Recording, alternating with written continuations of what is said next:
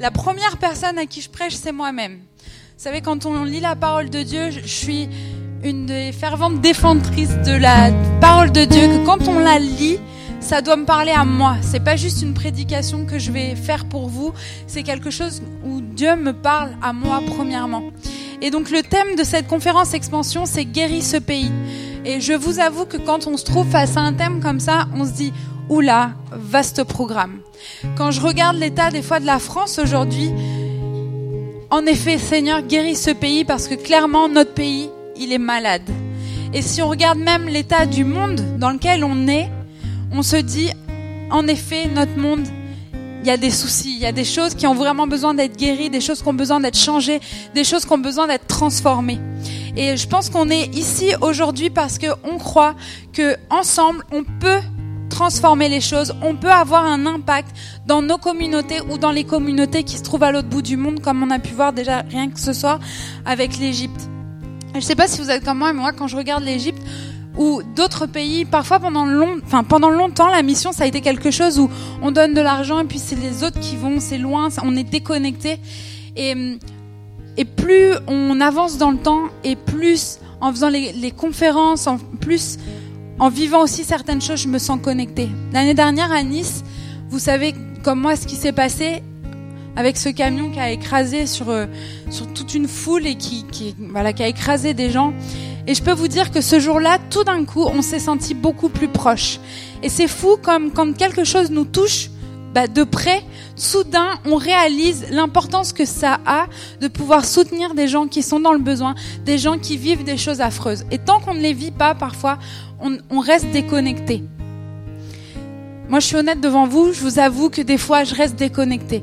Je regarde, évidemment, ça me rend triste, évidemment, ça m'émeut, mais c'est pas quelque chose que je porte en moi. Et quand on a vécu ça à Nice, je peux vous dire, la protection dont, dont monsieur parlait pour Porte Ouverte, nous, on l'a vraiment ressenti quand on était à Nice. C'était incroyable parce que j'ai reçu un texto, est-ce que vous allez bien? Je savais même pas de quoi il s'agissait. Oui, tout va bien. Et je regarde les infos, je vois ce qui s'est passé. Et juste avant, euh, Nico me dit, viens, on va manger une glace. Et moi, j'avais pas envie. Et je sais pas pourquoi, euh, ma flemme nous a sauvés. Et quand on parlait avec d'autres, on a reçu quasiment les mêmes textos de tout le monde qui nous disaient, on devait y aller, puis au dernier moment, on a décidé de pas y aller. Et on a reçu une cinquantaine de textos comme ça tous les gens qui étaient de, notre église ou des, des gens autour de l'église, des amis aussi non chrétiens, nous ont tous envoyé la même chose. On a failli y aller. On a, on a décidé de faire demi-tour au dernier moment. Et Dieu nous a protégés. Et là, on se dit, waouh, Seigneur, t'es incroyable.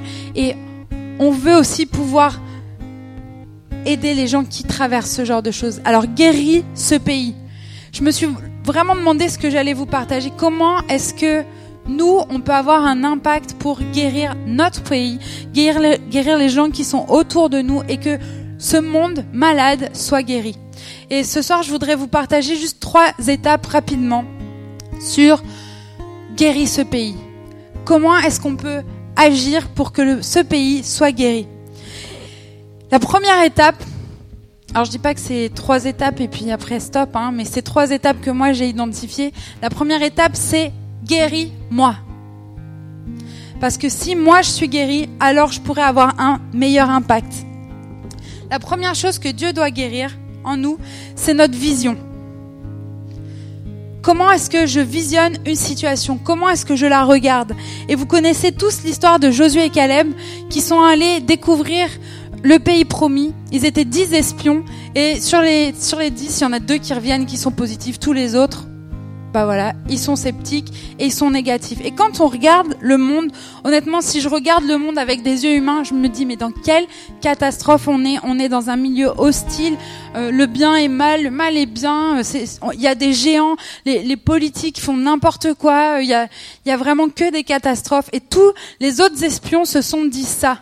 Mais Josué et Caleb, eux, ils ont vu un pays le pays promis. Ils ont vu un pays où c'était positif, un pays où il était bon pour le peuple de Dieu d'aller s'installer. Comment est-ce qu'ils ont fait pour avoir cette vision-là? Parce que leur vision n'était pas une vision humaine simplement, mais c'était quelque chose qu'ils avaient reçu de Dieu, de pouvoir regarder les choses telles que Dieu les voyait. Et vous savez, souvent, quand on, regarde les choses, on regarde au travers du filtre de nos expériences, de nos craintes, de nos blessures passées, de notre éducation, de tout ce qui fait qu'on est nous-mêmes. Et en fait, on va regarder les choses avec un œil humain. Mais qu'est-ce que Dieu veut que nous voyons? Quand je regarde la France avec mes yeux humains, je me dis, oh là là, quelle catastrophe.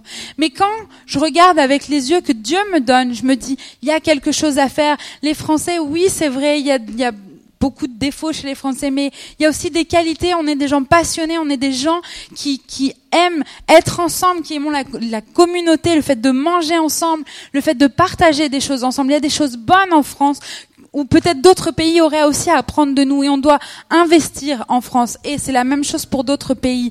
Il y a des choses, bien sûr, si on regarde chacun des pays, même dont on va parler pendant toute cette conférence, il y a beaucoup de choses négatives. Mais comment est-ce que Dieu voit ce pays? Ma vision doit guérir pour que je puisse avoir un impact. Je vous donne un exemple très concret. Je, je, travaille dans une école de langue et on a deux écoles. Une qui est située dans une ville dans laquelle où je travaille et l'autre qui est à Nice. Et celle dans laquelle je travaille se porte bien, l'autre beaucoup moins bien. Il y a pas mal de choses, je ne vais pas vous faire un rapport détaillé, mais qui se passent beaucoup moins bien. Il y a, des gens qui parlent les uns sur les autres, euh, les profs qui sont démotivés. Enfin, c'est vraiment un environnement qui devient très difficile. Les, chiffres baissent dans cette école, alors que dans la nôtre tout se passe bien. Et, j'ai une de, des collègues de là-bas qui me dit oh là là, franchement, il n'y a plus rien à faire. Jamie, ne t'investis pas parce que c'est fichu d'avance. Et honnêtement, si je regarde avec un œil humain, je me dis, oh là, c'est clair, quelle catastrophe, comment est-ce qu'on peut remonter ça? Mais c'est pas la réalité de Dieu. Et si je choisis de regarder avec mes yeux humains et peut-être ma force à moi humaine, je vais me dire, oh non, je ne vais pas m'investir en plus de mon travail pour pouvoir réussir à remonter cette école. Mais si je regarde avec un œil divin, et que je me dis, il y a du potentiel, il y a ça et ça et ça qui vont bien, il y a ça et ça et ça qui peuvent porter du fruit, il y a ça et ça et ça et ces personnes-là qui sont des bonnes personnes, alors je vais m'investir et alors je vais faire ce qu'il faut pour aider à remonter cette école. Seigneur, premièrement, guéris ma vision. Guéris ma vision de comment je vois mon prochain. Guéris ma vision de comment je vois la communauté dans laquelle je vis. Guéris ma vision sur là où je travaille. Guéris ma vision sur le pays dans lequel je vis. Guéris ma vision sur le monde dans lequel je vis. Guéris ma vision. La deuxième chose que Dieu doit changer dans ma vie, que Dieu doit guérir, c'est ma façon de penser. Parce que ma façon de penser, elle est limitée elle est limitée par mon environnement. Et on va pas lire dans, la Bible cette histoire, mais vous, vous la connaissez, je vous la raconte rapidement. C'est la fille du chef de la synagogue qui est morte. Et ce chef de la synagogue vient et va voir Jésus et on lui dit, s'il te plaît, n'importune pas Jésus, ta fille est morte. Qu'est-ce que tu veux que Jésus fasse? C'est trop tard, c'est fini. Si elle avait été gravement malade, pas de souci, il peut venir et guérir, mais là, fiche-lui la paix, elle est morte. Et Jésus vient et il va dans la maison et il dit, mais vous inquiétez pas, cette fille n'est pas morte, mais elle dort. Alors, excusez-moi, mais elle était vraiment morte. Hein. À l'époque, quand même, il savait ce que c'était un mort et un vivant. Il savait faire quand même la différence. Donc, la jeune fille était bien morte. Mais Jésus vient et lui dit, cette jeune fille n'est pas morte, mais elle dort. Pourquoi? Parce que sa conception de la mort est complètement différente de la nôtre. Pour nous, la mort, c'est quelque chose d'incassable, c'est quelque chose de définitif, c'est quelque chose qui est une fin en soi. Pour Jésus, la mort n'est qu'un sommeil de plus. C'est pas plus difficile pour lui de secouer quelqu'un et de lui dire réveille-toi que de lui dire ben, lève-toi et marche même si t'es mort. Pour lui, ça n'est pas plus difficile. Pour nous, oui, parce que notre conception des choses, du monde de la vie, elle est humaine. Pour Jésus, c'est complètement différent. Ma façon de penser va faire en sorte que je vais demander à Jésus d'agir ou non dans une situation. Si je ne crois pas que la mort est un sommeil pour Jésus, alors à combien plus forte raison dans d'autres situations que je pense complètement désespérées, je ne vais pas lui demander d'agir. Et si je ne lui demande pas d'agir, il ne viendra pas et il n'agira pas. Donc Seigneur, guéris ma façon de penser, ma façon de concevoir les choses, même si j'ai l'impression que ma conception est juste, elle est logique, évidemment, quelqu'un qui est mort, il est mort. Vous êtes d'accord avec moi? Eh bien non. quelqu'un qui est mort et pas forcément mort. C'est pas fini tant que ça n'est pas fini. Je vais donner un exemple très concret pour ça et ceux qui sont euh, fans de foot, vous allez me comprendre. Donc, Nico, dis-moi de quel match il s'agissait, parce que moi je suis très nul en foot. Lyon-Roma. Ok. Donc, Nico regarde le foot hier, c'est un fan de foot. Et donc, euh, Lyon joue contre... Euh, et puis, qu'est-ce qui se passe? C'est Roma qui, marque d'abord, c'est ça? L'AS Roma marque, gagne 2-1 à la mi-temps. Voilà, très précisément. Et vous savez, Nico, qu'est-ce qui se passe dans sa tête? À la mi-temps, 2-1, l'équipe, elle est fichue, c'est terminé. Donc, il éteint la télé et il va se coucher déprimé. Parce que c'est terminé. Pour lui, c'est terminé. 2-1, c'est fini. C'est trop dur de supporter ça, c'est trop dur de regarder ça. Donc, il s'arrête de croire. Et le lendemain, il va au travail et il parle avec un de ses collègues et dit Oh là, t'as vu le match hier Et là, son collègue, il dit Bah oui, euh, Lyon, ils ont gagné combien? 4-2.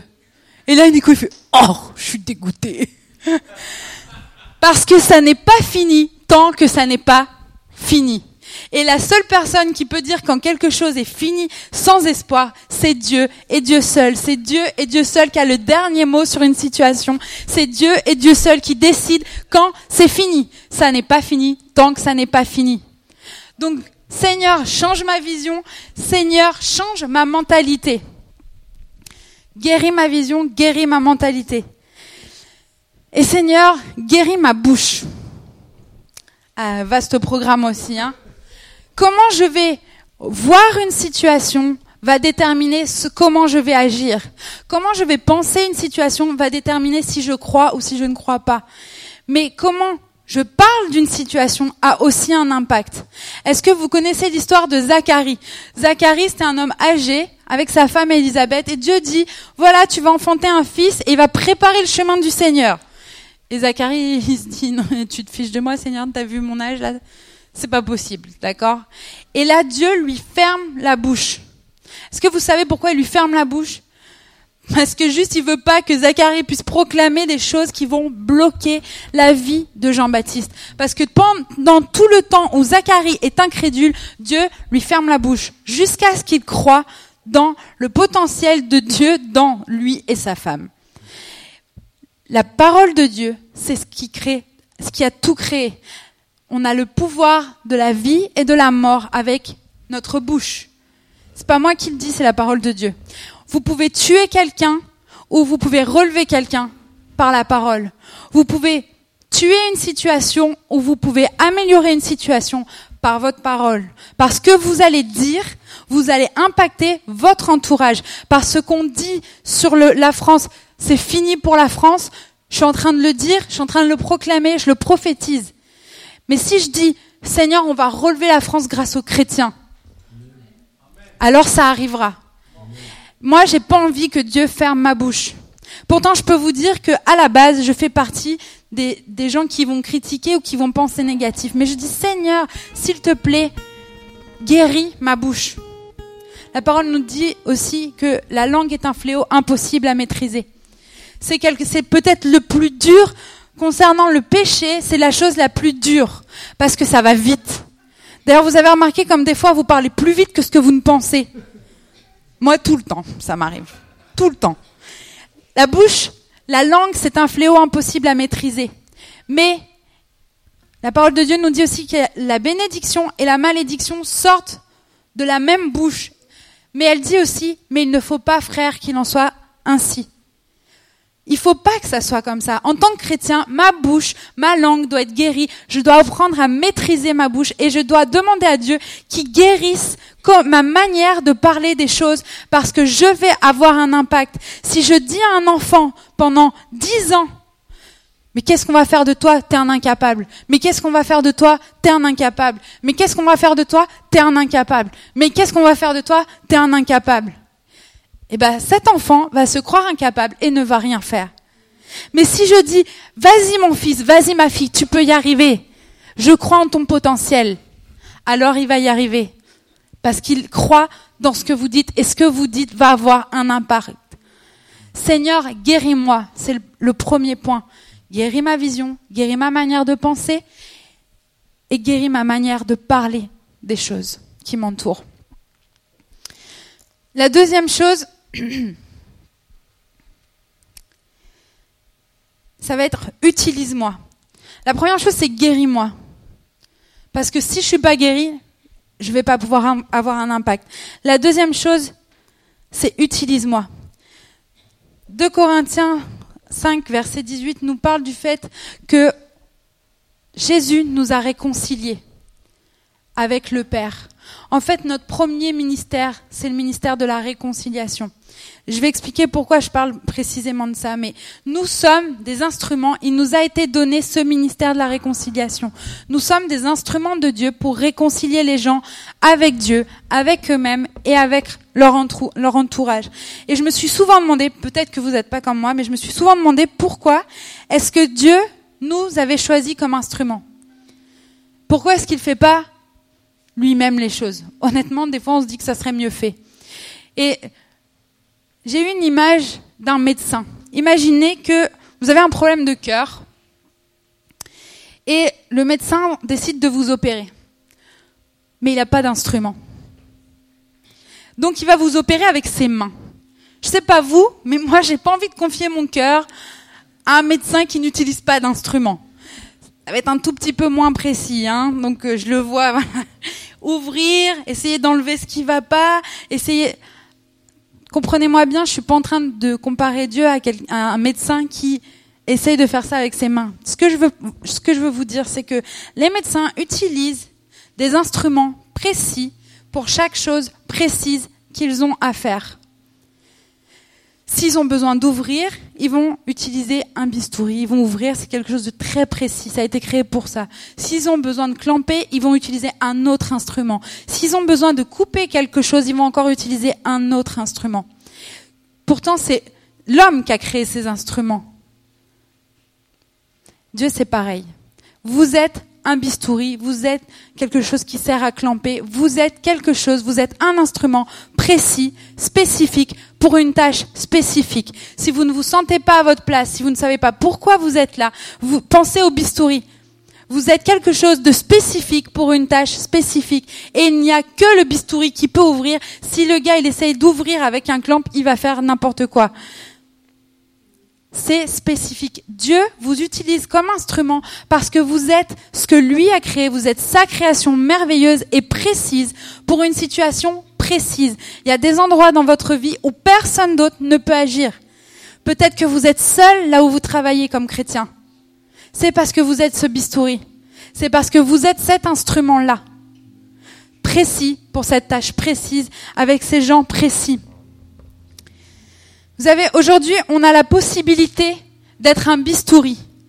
Quand vous donnez à expansion, vous êtes, vous êtes cet instrument-là. Vous agissez de manière précise dans la vie des gens qu'on a pu voir tout à l'heure. Dans la vie des gens qui sont persécutés, dans la vie des gens qui sont en train de construire quelque chose en Égypte, dans la vie des gens de tous ceux que vous allez voir enfin, au travers de tous les projets. Vous avez cette possibilité-là. Vous êtes un instrument de réconciliation. Vous permettez aux gens, au travers de fréquences protestantes, d'apprendre à connaître Dieu. Ils entendent, ils se réconcilient. Par exemple, quand vous avez le festival familier aussi, vous permettez aux gens non seulement de se rapprocher de vous en tant que chrétien et donc de se rapprocher de Dieu, mais peut-être aussi vous êtes en train de réconcilier des familles. Vous avez la possibilité au travers de tout ce qui est fait d'être des instruments. Donc Seigneur, guéris-moi, Ensuite, Seigneur, utilise-moi. Si vous êtes là ce soir, je crois que c'est que déjà Dieu a commencé à parler à vos cœurs. Vous êtes cet instrument dont Dieu veut se servir. Vous avez été créé pour cette heure et pour cet endroit, pour cette conférence aussi et pour avoir un impact dans la vie de tous ces gens. Et la troisième chose dont je voudrais nous parler, donc la première chose, guéris-moi, Seigneur. La deuxième chose, utilise-moi. Et la troisième chose, c'est la responsabilité collective que nous avons. Donc, je vous ai parlé de responsabilité individuelle jusque-là. Maintenant, on a aussi une responsabilité collective en tant que peuple de Dieu. Il y a un verset dans la parole de Dieu qui dit Si mon peuple s'humilie, prie et cherche ma face, alors je guérirai son pays. Vous savez, c'est des, des, paroles toutes simples. S'humilier, ça veut dire reconnaître que oui, c'est Dieu qui m'a fait, oui, il a mis un potentiel en moi, mais sans lui, je suis rien. S'humilie, prie. C'est ce qu'on a fait ensemble déjà, qu'on a commencé à faire encore pour ce week-end. C'est ce qu'on fait chaque dimanche. Mais si on prie ensemble, sincèrement pour ces situations, alors Dieu guérira ces pays, guérira notre pays. Cherche ma face. Seigneur, qu'est-ce que tu veux que je fasse? Combien est-ce que tu veux que je donne? Où est-ce que tu veux que j'aille? Comment est-ce que tu veux que je fasse? Cherche ma face. Alors je guérirai son pays. C'est simple en fait. Quand on y réfléchit, humainement, on dit guérir un pays, ça n'est pas à ma portée. Mais aujourd'hui, si vous choisissez de vous laisser guérir, aujourd'hui, si vous choisissez d'être l'instrument de Dieu et qui vous utilise, et si vous reconnaissez qu'on a une responsabilité collective en tant qu'Église, alors Dieu guérira notre pays. Et je peux vous l'assurer parce que Dieu n'est pas un Dieu menteur et c'est ce que la parole de Dieu nous dit. Donc, simplement, ce soir, je voudrais juste attirer notre attention là-dessus. Qu'est-ce que je vois, Seigneur, que je regarde mal? Seigneur, comment est-ce que je conçois les choses?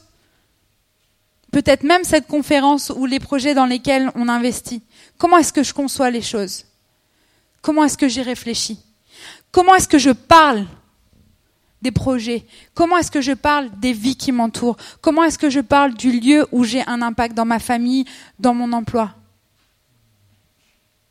Comment ensuite est-ce que Dieu m'utilise? Comment est-ce que je reconnais que Dieu m'a choisi comme instrument précis? Et est-ce que je le laisse m'utiliser? Et enfin, troisièmement, est-ce que vraiment je reconnais qu'on a cette identité de peuple de Dieu et que Dieu, le nom de Dieu est invoqué sur nous et est-ce que je prie Est-ce que je cherche la face de Dieu par rapport à tout ce qui m'est donné de faire pour pouvoir guérir mon pays? Simplement. Voilà, c'est ce que je voulais vous partager ce soir. J'espère juste que voilà, ça peut nous, nous parler de, de nous dire ça. Et vous, vous savez vraiment, moi-même, constamment, je dois faire attention. Je peux vous dire les domaines dans lesquels j'ai du mal, surtout, c'est ma langue. Parce que tout de suite, quand je vois quelque chose, tout de suite, je parle. Faisons attention. Et vraiment, prenons conscience que guérir ce pays, ça n'est pas juste quelque chose qu'on demande à Dieu, mais c'est quelque chose qu'on demande à Dieu de faire dans notre vie, premièrement, pour qu'il puisse ensuite guérir le pays. C'est nous qui donnons accès à Dieu pour la guérison de notre pays et pour la guérison, je crois, des pays du monde entier. Merci beaucoup. Amen.